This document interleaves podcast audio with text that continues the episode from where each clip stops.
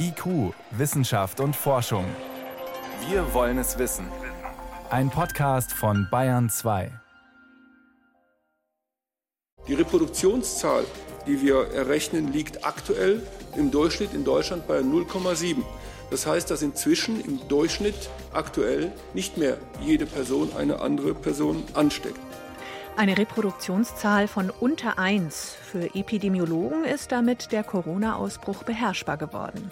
Was genau diese Zahl bedeutet, klären wir später in der Sendung. Vorher, die Entwicklung einer Corona-Tracking-App dauert länger als gedacht. Warum? Und die Tiere im Zoo. Langweilen die sich eigentlich zurzeit? So ganz ohne Besucher? Wissenschaft auf Bayern 2 entdecken. Heute mit Birgit Magira. Seit mehreren Wochen wird über eine Handy-App diskutiert, die dabei helfen soll, die Covid-19-Ausbreitung in Deutschland zu bremsen. Diese Tracking-App wird aber frühestens in ein paar Wochen einsatzbereit sein, meinte heute Bundesgesundheitsminister Jens Spahn. Dabei gab es doch schon Tests, aber offenbar auch noch viele ungelöste Probleme und offene Fragen. Warum dauert das so lange, diese App zu entwickeln? Mein Kollege Peter Welchering kann es erklären. Also da wird hinter den Kulissen beinhart um den Technologieansatz gekämpft, daran liegt das. Und dieser Kampf, der bezieht sich vor allen Dingen auf die Warnmeldungen, die abgesetzt werden, abgesetzt werden müssen, nachdem sich ja jemand positiv aufs Coronavirus hat testen lassen und das Ergebnis bekommen hat. Soll dann diese Warnmeldung per Push geschehen? Das wäre die zentralistische Lösung. Oder soll diese Warnmeldung per Pull geschehen? Das wäre die dezentrale Lösung. Zentral oder dezentral? Kannst du uns beides nochmal ausführlicher erklären? Ja, bei der zentralen Lösung, da gibt es einen Server. Und dieser Server benachrichtigt alle Smartphones, mit denen der Infizierte Kontakt hatte. Bei der dezentralen Lösung, da wird die Liste mit den Handycodes des positiv Getesteten zwar auch auf einen Server hochgeladen, aber der Server benachrichtigt nicht, sondern alle Smartphones müssen von diesem Server die Handycodes runterladen und die vergleichen die dann mit den Kontaktcodes, die sie auf ihren Smartphones gespeichert haben. Diese dezentralere Lösung, die erfordert natürlich eine längere Speicherdauer, die erzeugt auch mehr Traffic, die belastet auch den Server stärker. Klingt ein bisschen komplizierter. Hat es auch Vorteile? Es hat den Vorteil, dass bei der dezentralen Lösung nicht so einfach auf die Smartphone-Besitzer, also auch auf die Identität des positiv Getesteten zurückgerechnet werden kann, wie das beispielsweise bei der zentralen Lösung der Fall wäre. Mhm. Gibt es denn schon eine Empfehlung vom Bundesdatenschutzbeauftragten dazu? Was sagt der? Nein, die kann es auch noch nicht geben, denn der ist da bisher erstaunlicherweise ziemlich außen vor gehalten worden. Der prüft das erst seit wenigen Tagen. Der hat noch sehr viele Fragen, die müssen alle beantwortet werden. Das dauert so seine Zeit. Und dass der so spät erst hinzugezogen wurde, das liegt auch daran, dass es hier eben tatsächlich Streit zwischen zwei unterschiedlichen Gruppen gibt. Und diese Gruppen, die bekriegen sich sogar so stark, dass die die gegenseitigen Hinweise auf die jeweils anderen Ansätze etwa von ihren Webseiten genommen haben. Und da muss man einfach sehen, so ein Streit tut natürlich der Entwicklung auch nicht gut. Klingt auch fast schon so ein bisschen nach Kindergarten. Aber egal. Apple und Google haben da jetzt auch schon mitgemischt und angekündigt, sie wollen einen gemeinsamen Standard fürs Kontakttracing verabschieden. Was kann man dazu sagen? Ja, dieser Standard, der wird sich darauf beziehen, dass ja die Handy-IDs, die zwischen den Smartphones ausgetauscht werden sollen, bei eben so einer Tracing-App, per Funk ausgetauscht werden sollen, genau per Bluetooth. Und für so einen Austausch per Bluetooth, da gab es bisher noch keinen wirklichen Standard und das führt zu Problemen. Denn beim iPhone beispielsweise, da müsste ja solch eine Tracing-App immer im Vordergrund laufen, damit auch wirklich diese Handy-IDs ausgetauscht werden. Wird etwa mal eine andere App aufgerufen, beispielsweise der Smartphone-Besitzer will gerade mal Mail abrufen, dann rutscht die Tracing-App in den Hintergrund und dann müsste der Smartphone-Besitzer die erst wieder nach vorne holen, händisch, damit auch wirklich dieser ID-Austausch wieder läuft. Also das muss eigentlich das Smartphone selber machen, dieses nach vorne holen, ne? Genau, das muss auf Betriebssystemebene festgelegt werden. Und auf dieser Betriebssystemebene, da müsste beispielsweise auch festgelegt werden, dass eben unabhängig, ob es sich jetzt um iPhone oder um irgendeinen Androiden handelt, dass zwischen allen Smartphones genau diese Daten ausgetauscht werden können. Mhm. Peter, Frage zur Entfernung. Meine Nachbarin hat tatsächlich Corona, die ist gerade krank. Äh, wir leben Wand an Wand. Jetzt, wenn mein Handy diese App drauf hätte, würde das permanent Alarm schlagen, weil wir quasi gemeinsam auf dem Sofa sitzen, aber trotzdem getrennt, aber halt nah beieinander? Das würde permanent Alarm schlagen. Das wäre eine dieser falsch positiven Meldungen, von denen dann ja immer sozusagen berichtet wird. Und das ist auch ein Problem des Algorithmus. Denn tatsächlich die Entfernungsmessung, die da zwischen den Smartphones vorgenommen wird, die ist sehr, sehr ungenau. Mhm. Also ob da eine Wand dazwischen war, wenn die Leute nur wenige Zentimeter auseinander sind oder eine Glasscheibe, das eben bekommt das Handy so nicht raus, das Smartphone. Oder auch wenn das Smartphone etwa in der Tasche steckt, von Büchern umgeben, dann wird es auch die Entfernung zum anderen nicht mehr richtig messen können. Und das ist eben ein großes Problem. Jetzt ist klarer, warum das noch eine Weile dauert, bis diese App einsatzbereit wäre. Beruht auf Freiwilligkeit dann? Wie schaut es bei dir aus? Würdest du die dann einsetzen, wenn all diese Fragen geklärt sind? Also wenn all diese Fragen geklärt sind, ja, dann würde ich sie einsetzen, aber ich würde es wirklich nur freiwillig einsetzen. Im Augenblick wird ja auch diskutiert, dass beispielsweise abhängig sein soll davon, dass ich eine solche App einsetze, ob ich etwa dann ein Einkaufszentrum besuchen darf. Und das wiederum lehne ich ab. Bis eine Tracing-App, die die Verbreitung des Coronavirus mit eindämmen soll, bis die einsatzbereit ist, dauert es noch. Erklärungen waren das von meinem Kollegen Peter Welchering. Vielen Dank. Gerne.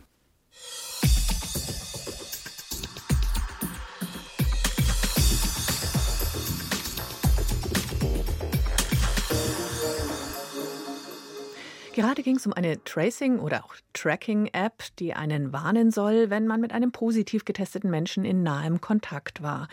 Vorausgesetzt, die funktioniert, was mache ich dann mit der Nachricht? Womöglich müsste man sich gleich testen lassen, vor allem wenn jemand auch noch Symptome hat. Wir bräuchten also mehr Tests. Es wird sowieso schon gefordert. Nun wird in Deutschland ohnehin schon mehr getestet als in den meisten anderen Ländern. Und die Frage ist, ob man die Kapazitäten überhaupt noch steigern kann. Renate L. mit Antworten. Technisch anspruchsvoll ist die Coronavirus-Analyse nicht, sagt Martin Roskos, leitender Arzt bei Synlab, Europas größtem Betreiber medizinischer Labore. Man kann das ja zum Beispiel vergleichen mit dem Influenzaviren und diese Diagnostik hat ja bereits bestanden. Im Labor wird mit dem sogenannten PCR-Test nach dem genetischen Code für ein charakteristisches Protein des Virus gesucht. Mit einem passgenauen Erbgutschnipsel, dem sogenannten Primer. Davon brauchen die Labore jetzt große Mengen und auch spezielle Enzyme, um das Erbgut freizulegen. Der Nachschub drohte zeitweise knapp zu werden, aber letztlich kam doch genug. Allerdings braucht man beim Öffnen der Proben hochwertige Schutzmasken, die bekanntermaßen knapp und teuer sind. Laut Robert Koch Institut wurden bis Ostern mehr als 1,7 Millionen Corona-Proben in Deutschland analysiert. In Bayern sind es derzeit rund 10.000 täglich, auch weil die Labore ihre Kapazitäten erhöht haben. Wir haben tatsächlich Geräte zukaufen müssen. Wir haben teilweise Schichten verlegen müssen oder auch etwas ausweiten müssen im Rahmen der gesetzlichen Bestimmungen. Und wir haben tatsächlich in Laboren, die schon sehr, sehr viel PCR-Erfahrung haben in der Synlab, dann auch diese Diagnostik teilweise neu aufgebaut und dann mit den Laboren, die diese Diagnostik schon länger machen, validiert, sodass wir da auch äh, eine diagnostische Sicherheit haben. Validieren heißt prüfen, dass die Analyse tatsächlich ein korrektes Ergebnis liefert, mit Hilfe von Proben, bei denen man weiß, ob sie positiv oder negativ sind. Das mussten zu Beginn der Pandemie alle Labore machen, um die neue Analyse zu etablieren. Auch das hat sie einige Zeit in Atem gehalten. Jetzt kehrt Routine ein, aber der Bedarf an Tests steigt weiter. In dieser Situation haben die veterinärmedizinischen Labore ihre Hilfe angeboten, die in Deutschland nicht nur für Schweinepest und Vogelgrippe zuständig sind, sagt Markus Langen, Vorsitzender der Fachgruppe Lebensmittelsicherheit im Tierärzteverband. Ja, tatsächlich ist es für uns als Lebensmittelanalytiker jetzt keine große Veränderung, äh, da wir zumindest in unserem Labor auch schon lange Lebensmittel auf hochinfektiöse und für den Menschen sehr gefährliche Bakterien und Viren untersuchen. Auch diese Labore haben die neue Analytik validiert, etwa in einem großen Ringversuch, eine Art Stiftung Warentest für Labore.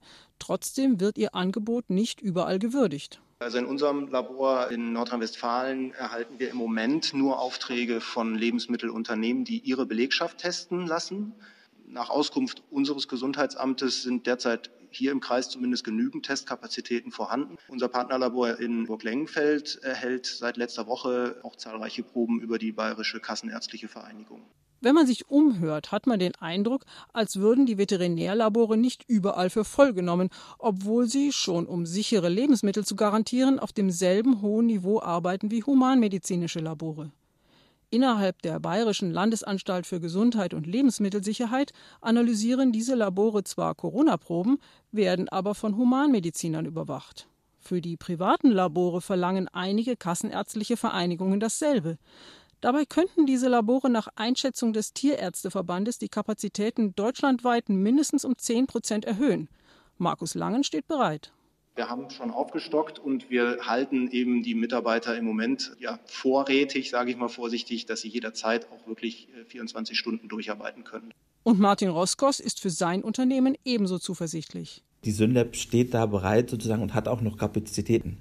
Skeptischer ist er in Hinblick auf die oft diskutierten Schnelltests. Es kommt fast jeden Tag ein neuer Test heraus. Momentan kennen wir noch keinen Test, der mit der PCR vergleichbar wäre wobei dieser Standardtest auch innerhalb von 24 Stunden fertig sein kann, wenn der Austausch zwischen Krankenhaus oder Arztpraxis und Labor komplett digital abläuft, was bei Krankenhäusern der Normalfall ist, aber nicht bei allen Teststationen der Behörden.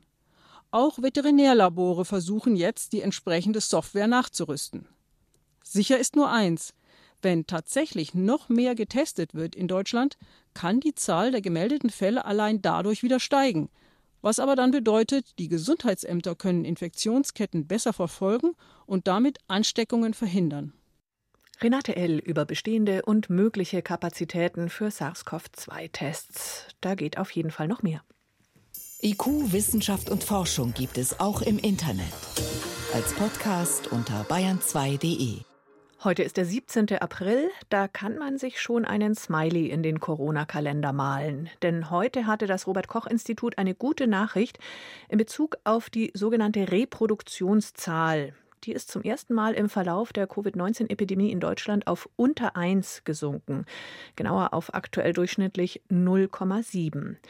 Wir haben das mittlerweile oft gehört, dass das Ziel aller Bemühungen ist, diese Reproduktionszahl auf unter 1 zu drücken und dass das dann ein Zeichen dafür wäre, dass die Seuche abebbt. Was genau diese Zahl aussagt, erklärt Bayern 2 Reporter Johannes Rostäuscher. Grundsätzlich ist das natürlich eine gute Nachricht. Vergangenen Freitag war die Reproduktionszahl noch bei 1,2, heute liegt sie bei 0,7, ein deutlicher Rückgang. Sogar der nüchterne Präsident des Robert Koch Instituts Lothar Wieler schaut zufrieden aus, als er den Wert verkündet. Die Reproduktionszahl, die wir errechnen, liegt aktuell im Durchschnitt in Deutschland bei 0,7. Ähm, natürlich gibt es auch hier regionale Unterschiede, aber es zeigt sich, dass diese Reproduktionszahl weiter gesunken ist. 0,7, was heißt das jetzt? Das bedeutet, dass rein statistisch ein mit dem Coronavirus infizierter durchschnittlich 0,7 weitere Menschen ansteckt. Folge, die Verbreitung der Krankheit geht zurück. Liegt die Zahl bei genau 1 oder leicht darunter, ist das auch schon gut. Dann hat man die Krankheit im Prinzip im Griff. Dann werden zwar weiterhin Leute krank, aber nur so viele wie genesen oder leider auch sterben. Alles über 1 führt bereits zu einem Anstieg, der auch exponentiell ist, das heißt irgendwann auch immer steiler wird. Die Bundeskanzlerin, immerhin gelernte Physikerin, hat das am Mittwoch vorgerechnet. Schon wenn wir darauf kommen, dass jeder 1,1 Menschen ansteckt, dann sind wir im Oktober wieder an der Leistungsfähigkeit unseres Gesundheitssystems mit den angenommenen Intensivbetten. Wenn wir 1,2, also jeder steckt 1,2 an, dann kommen wir im Juli schon an die Belastungsgrenze unseres Gesundheitssystems. Daran sehen Sie also, in welch kleinem Spielraum wir uns aufhalten. Abgelöst hat die Reproduktionszahl übrigens die gute alte Verdoppelungszeit, die noch vor zwei Wochen immer als Maßstab gegolten hat. Auch die ist einfach erklärt, in wie vielen Tagen verdoppelt sich die Gesamtzahl der Infizierten? Im März war sie bei 2,3 Tagen. Wäre das so weitergegangen, wären rein rechnerisch bereits Anfang April alle Intensivbetten belegt gewesen. Doch die verhängten Maßnahmen von Veranstaltungsabsagen bis Ausgangsbeschränkung und vermutlich auch schon weit vorher das veränderte Verhalten der Menschen, von Handyhygiene bis Abstandsregeln, haben das so stark eingebremst, dass man mittlerweile die Verdoppelungszeit nicht mehr seriös berechnen kann.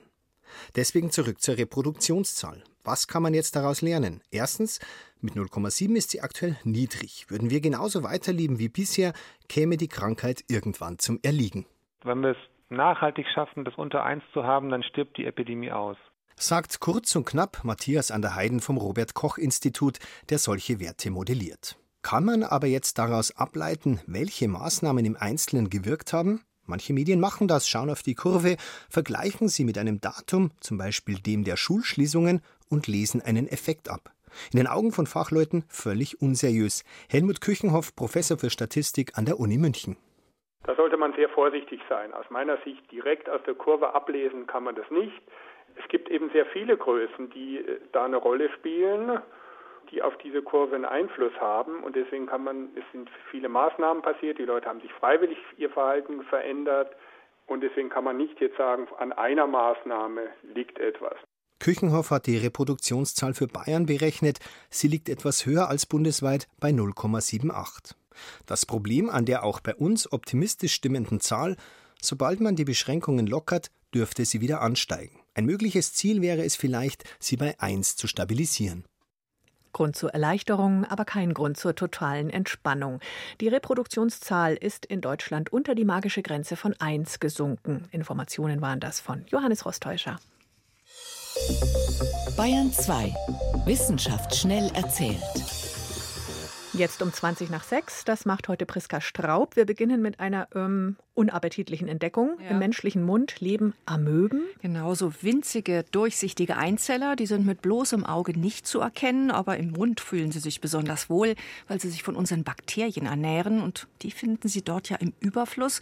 Unser Mundraum ist ja ziemlich, naja, bevölkert. Ja, bei einem einzigen Kuss äh, überträgt man gleich Millionen Bakterien, oder? Ja, an sich ist das natürlich kein Grund, sich Sorgen zu machen. Aber bei einer Patientengruppe, da spielen Amöben möglicherweise eine besondere Rolle. Und das sind Par Parodontitis-Patienten. Zahnfleischentzündungen. Genau, in der Mundhöhle von diesen Patienten finden sich besonders häufig und besonders viele von diesen Mundamöben. Und das könnte ein Grund sein, warum Zahnfleischentzündungen ja oft so hartnäckig sind. Diese Amöben, die dringen tief in die Schleimhaut ein, die zerstören dann da das Gewebe.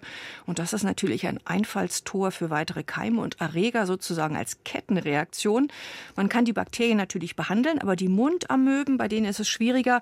Also bei schwer zu behandelnden Zahnfleischentzündungen sollte man möglicherweise auch darauf achten.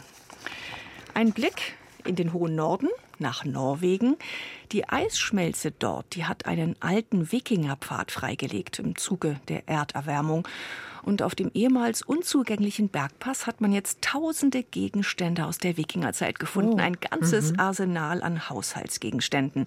Die lagen da gut gekühlt auf 2000 Metern Höhe im Eis und jetzt sind sie plötzlich zum Vorschein gekommen. Ja, was schlecht fürs Klima ist, ist in dem Fall gut für die Archäologinnen und Archäologen. Ja, könnte man so sagen. Es ist auch gleich eine ganze Handelsroute mit ans Tageslicht gekommen. Kann man gut erkennen an den Wegmarkierungen. Das sind einfache Steinhaufen.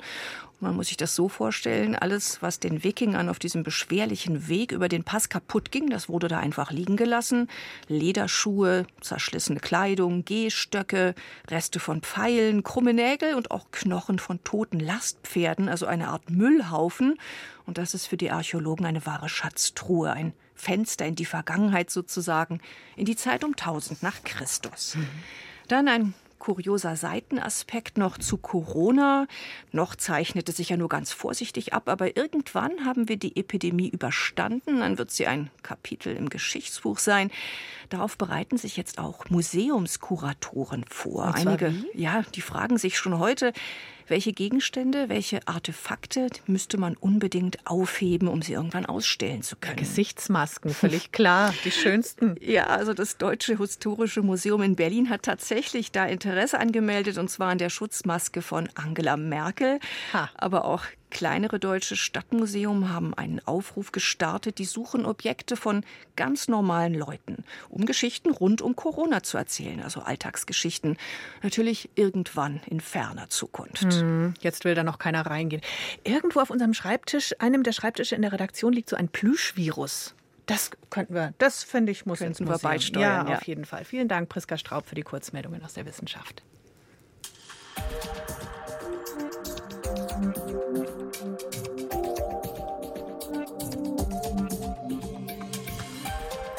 Wie geht es eigentlich den Tieren im Zoo? Bislang ging es bei Tierparks ja vor allem darum, dass auch die hohe Kosten haben, die weiterlaufen für Personal, für Tierfutter. Aber den Tieren selber, wie geht's denen? Ob sie uns Menschen überhaupt vermissen? Oder sind die eher froh, dass sie endlich mal ihre Ruhe haben? Merkt man denen überhaupt was an? Bayern 2 Reporterin Dorothee Rengeling hat in verschiedenen bayerischen Tierparks nachgefragt, unter anderem in Hof in Oberfranken. Das Tor zum Zoo Hof ist verschlossen. Zooleiterin Sandra Dollhäupel öffnet uns. Hallo, guten Morgen. Ein Familienzoo mit ca. 100 Tierarten. Wo sonst Familien mit ihren Kindern spazieren, sind heute die Wege zwischen den Gehegen verwaist. Man hört nur Vogelgezwitscher. Auch Tierpfleger sind nur wenige da. Statt acht nur vier im Zweischichtbetrieb. Die Ziegen und Schafe im Streichelzoo rennen sofort auf Sandra Dollhölpel zu. Normalerweise beachten sie die Tierpfleger kaum, sondern nur die Besucher, die sie füttern und streicheln. Jetzt bin ich gerade Besucherersatz. Gerade da, wo eben viel Interaktion mit dem Besucher stattgefunden hat, da ähm, merkt man schon was, ja. Viele Tiere merken genau, dass etwas anders ist als sonst. Das sagen auch die Vertreter der großen Tiergärten. Denn Tiere nehmen ihre Umwelt genau wahr, sagt Dag Enke vom Tiergarten Nürnberg. Das heißt, die entwickeln auch Muster, die sie dem Alltag äh, zuordnen können. Und da gehört natürlich dazu, dass sie genau wissen, um wie viel Uhr der Tiergarten öffnet und wann er schließt. Und wenn das sich auf einmal ändert, dann ist das eine massive Veränderung der Mustererkennung ihres Alltags. Und das bedeutet, dass alle auf Hab 8 sind. Was passiert denn jetzt? Diese Anspannung merkt man den Tieren an, zum Beispiel Fluchttieren. Das ist Dag Enke aufgefallen, als er die Przewalski-Pferde allein besucht hat. Das ist alles ein bisschen spooky für die. Und dann stellen die sich in so eine Verteidigungsstellung erstmal. Und der Hengst kommt nach vorne und testet erstmal, weil die das in dem Moment nicht mehr einordnen können. Beim dritten Mal haben die mich schon mehr oder weniger ignoriert. Auch Menschenaffen bemerken die Veränderung, denn die sind normalerweise auf Besucher fokussiert. Sie betrachten sie genau und können sogar Stammbesucher erkennen, sagt Beatrix Köhler, Leiterin der zoologischen Abteilung im Tierpark Hellerbrunn.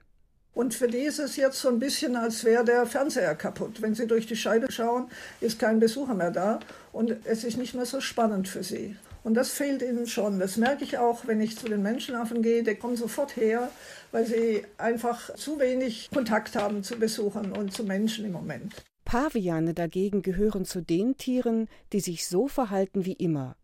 Sie haben sich noch nie viel aus Besuchern gemacht. Innerhalb ihrer Gruppe sind sie fast ausschließlich mit sich selbst beschäftigt.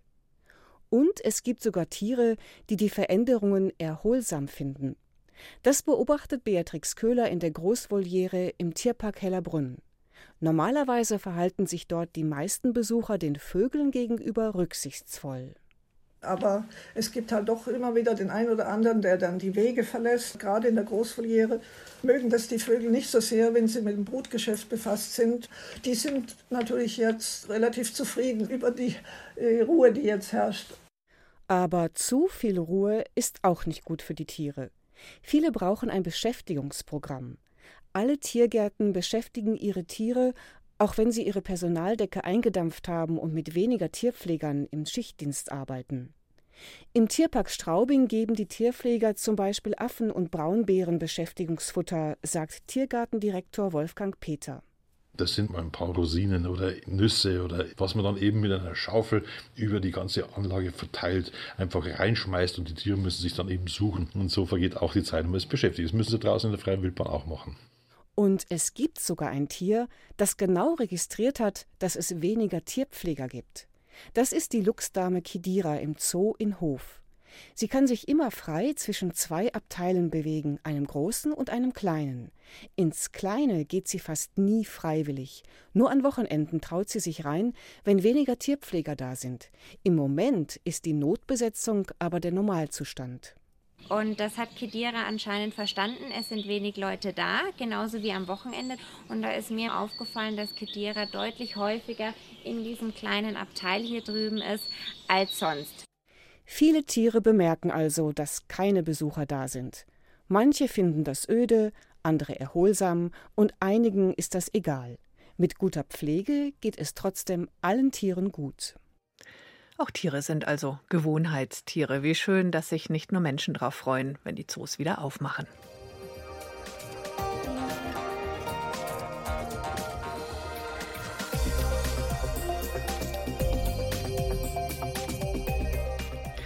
Freitagabend um halb sieben, das war IQ Wissenschaft und Forschung auf Bayern 2. Danke fürs Zuhören, sagt Birgit Magira.